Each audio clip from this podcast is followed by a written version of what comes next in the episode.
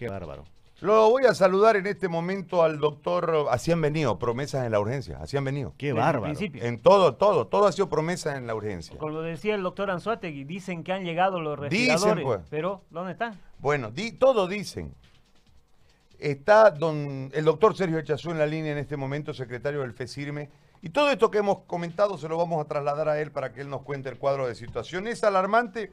Esto seguramente, eh, por este tema de la bioseguridad, ustedes tendrán más infectados, más aislados, y esto versus el creciente número de infectados que seguramente algunos de ellos van a ser síntomas y requerirán de la atención médica, etcétera, etcétera. Eh, el cuadro es eh, complicado, doctor, para ustedes, pero ¿qué han logrado con las autoridades en el tema urgente y en relación a reforzar, eh, principalmente aquí en Santa Cruz, pero nosotros tenemos aquí la mayor cantidad de casos, eso que no entiende este país, ¿no?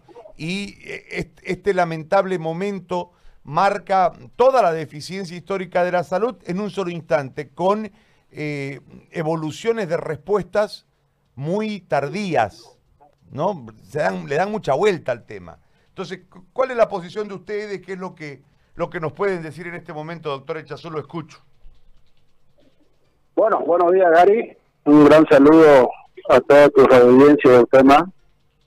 Nosotros seguimos preocupados, como bien dijo el colega, eh, prometen, prometen y no llega nada.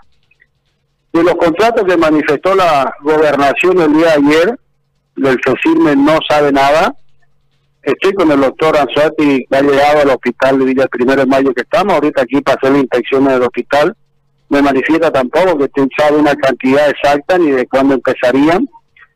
Y entonces sería se va una a una comunicación de prensa, una más del montón que venimos hace tres meses. Una más del montón que va dilatando para tener tiempo y querer estructurar o buscar presupuesto de donde sea. Nosotros estamos muy, muy preocupados, como manifestamos en la entrevista la semana pasada y como te manifesté cuando hablamos con vos, de las situaciones de las redes. El día de ayer hemos visitado las cuatro redes que abarcan algún promedio de, de millón y tanto de habitantes de la ciudad de Santa Cruz. Y las conclusiones que te las vamos a pasar más tarde, las vamos a hacer públicas, son alarmantes y ya tiene que ser preocupante para las autoridades. Nosotros no nos vamos a quedar ahí, no vamos a parar, le duela a quien le duela, vamos a sacar las conclusiones para que la ciudadanía en una u otra manera sepa a lo que se va a tener y se ponga también un mandil blanco y nos apoye. Lo único que queremos es que nos ayuden a conseguir condiciones de trabajo. Porque algo que sí, te lo digo, te lo puedo garantizar. El relato desgarrador de varios colegas de ayer cuando informan que la gente se está muriendo en su casa, cuando informan que la gente se está muriendo en ambulancia cuando están tra- transportando, cuando lloran y suplican que llegue una ambulancia y llegue y el, tubo de oxígeno se le acaba, cuando informan que llegan a su centro de salud y a los 10 minutos, 5 minutos se mueren. Y eso ya no podemos tapar, ya no vamos a hacer tapandeta de nadie, como hemos dicho la semana pasada en nuestra asamblea. El día de hoy vamos a visitar los cuatro hospitales de segundo nivel. Estamos ahorita actualmente en Avila, estamos en plena reunión, estará una reunión para poder hablar con usted. Ahí vamos al Bajío, vamos al francés y plan 3000. Y vamos a sacar las conclusiones el día de mañana también el segundo nivel y vamos a visitar un tercer nivel.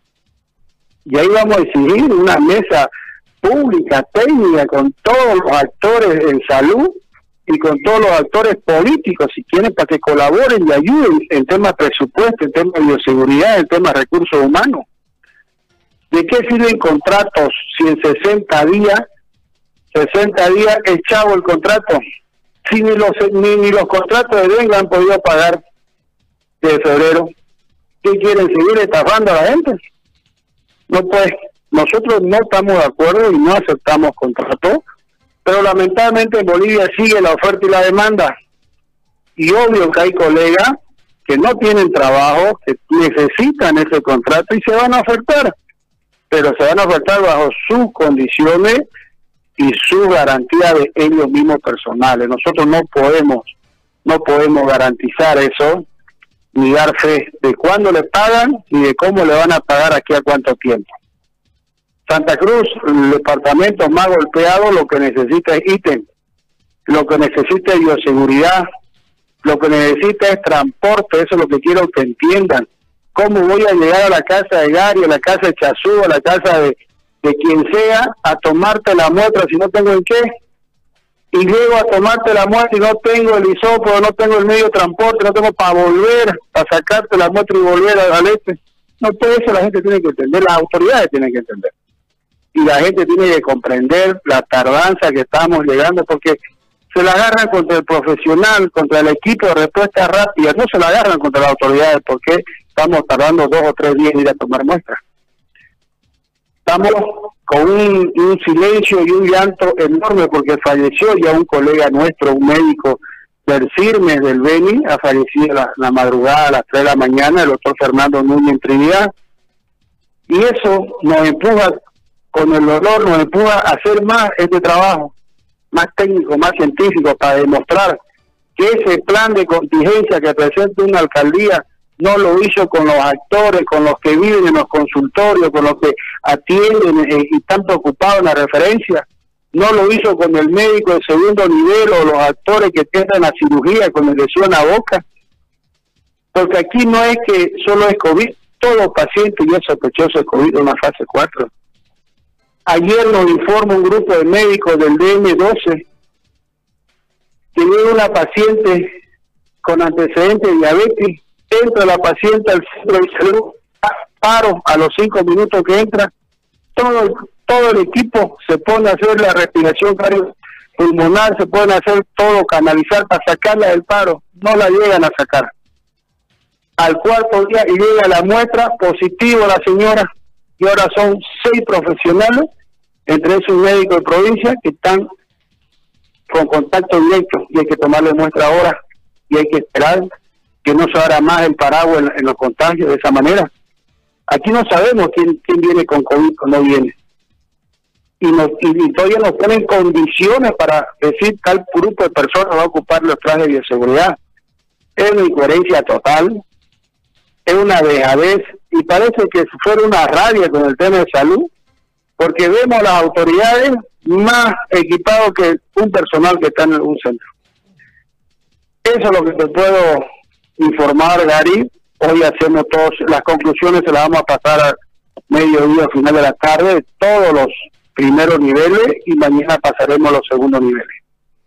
Sergio, gracias por, por esto. Pero hay una pregunta más, sí, Jorge. Sí, una, una consulta, doctor, me permito formular, espero lo tenga el dato. Eh, según la estandarización, ¿cuánto eh, un médico a cuántas eh, la, la, relación por población, cuánto, cuál es la relación que debe que debe haber? La OPS y OMS estipula un médico por 3.000 habitantes. ¿Cuántos hay en Bolivia? Esa, es la, es la relación que tendría que haber. En, la, en Bolivia esa proporción está un poquito mala. Nosotros tenemos uno cada 5.000 o cada 6.000 de acuerdo al departamento y de acuerdo al departamento también uno cada 1.500 o 2.000 como es en La Paz. Nosotros venimos hace más de 10 años pidiéndole al gobierno central entonces que nos nivele. Y esa proporción nos lleva a una deuda histórica de ítem para Santa Cruz de 9.500 ítems. Entre el departamento, 55 municipios, y el municipio más grande de Santa Cruz, 56. Es decir, Santa Cruz en este momento tiene un déficit en médicos de 9.500 profesionales déficit de 9.500 profesionales. Ahí entran médicos, bioquímicas, odontólogos, licenciadas, auxiliares, técnicos, todo lo que enmarca el conjunto de personal en salud. 9.500, 2.800. Nosotros tenemos un estudio, el FECIR ha sido la única institución que ha hecho un estudio y un levantamiento real del déficit, se los voy a hacer llegar, lo hicimos el año pasado, se lo voy a hacer llegar máximo hasta mañana, para que usted vea centro por centro, hospital por hospital, gerencia por gerencia y de acuerdo a la capacidad instalada. ¿Qué quiere decir? No es lo mismo pedir en un centro 10 de octubre, que es dos pisos hermosos, bellos, y que trabaja 12 horas, a pedir uno en Fortaleza, que es al sur, donde solamente tiene tres consultorios y el otro tiene nueve. ese trabajo minucioso no hemos tomado la tarea de dos meses de hacerlo. Y se lo vamos a hacer llegar para que ustedes tengan todo el fundamento y vean que no estamos pidiendo por loco o por gana de que alguien quiera decir que es político o alguien quiere decir que la pega. Porque tengo que, lamentablemente repetirlo como loro para que no salga un desubicado y diga eso el día de mañana. Doctor, ¿y qué le provoca que en esta emergencia pidan 800 y les vuelvan a prometer esta vez 150? ¿Qué No, le- sie- 750 le van a dar. No puede. 700. Pero no sabemos pues si son ítems no, son si será, por eso vuelvo a decir, si son, no puede, no puede, este, ya es un abuso, ¿no? Y, y es un conformismo absurdo que agarra cualquiera de los niveles de atención, contrato por 60 días. En 60 días, ¿qué vas a hacer? Se acabó, el COVID no, no está por 60 días, va a estar pa- pa- por lo menos hasta que se pueda pedir una vacuna de inmunización hasta fin de año. Lo que pasa es que en 60 días los señores ya no van a querer que siga permanente para no pagarle beneficios o que no sean eh, contratos ya permanentes. Es una burla, es una burla, pero como dije, la oferta y la demanda está, está en Bolivia y van a haber personas que se quieran agarrar esos contratos. Doctor, como siempre, le agradezco muchísimo. Muy amable. Vamos a No conversar. hay por qué, a tu orden. Gracias. Ahí estaba el secretario del FECIRME, Sergio Chazú. La realidad, el colegio médico, el FECIRME. Pero yo voy a ir a una realidad.